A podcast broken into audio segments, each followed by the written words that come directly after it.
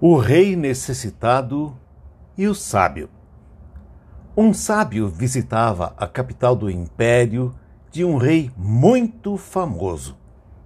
Enquanto caminhava, ele notou uma moeda sobre a rua de terra batida.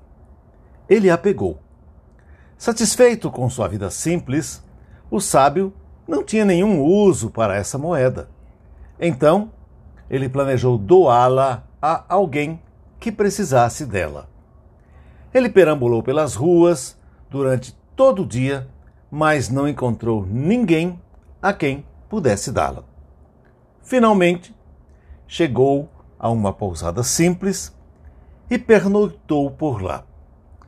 Na manhã seguinte, ele acordou cedo para suas atividades diárias e vê que um rei, pronto para a guerra, invadirá um país vizinho com seu exército.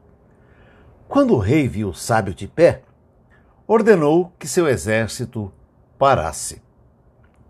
Ele foi até o sábio e disse: Ó oh, grande sábio, eu vou para a guerra conquistar outro país para que meu reinado possa ser expandido. Portanto, abençoa-me para que eu seja vitorioso. Depois de refletir por uns instantes, o sábio deu a moeda que havia encontrado no dia anterior para o rei. O rei ficou confuso e muito irritado com isso, pois que uso ele teria para uma moeda, enquanto ele já era um dos reis mais ricos? Ele cheio de curiosidade, perguntou ao sábio: Qual é o, o significado desta moeda? O sábio explicou: Ó oh, grande rei, eu encontrei esta moeda ontem enquanto passeava pelas ruas da capital de seu império, mas eu não tinha uso para ela. Então, eu decidi queria doá-la a alguém que a necessitasse. Andei pela cidade até a noite, mas não encontrei ninguém a quem pudesse dá-la. Todos estavam vivendo uma vida feliz. Parecia que eles estavam satisfeitos com o que tinham. Portanto, não encontrei ninguém para dar esta moeda. Mas hoje, o rei deste império ainda tem o desejo de ganhar mais regiões.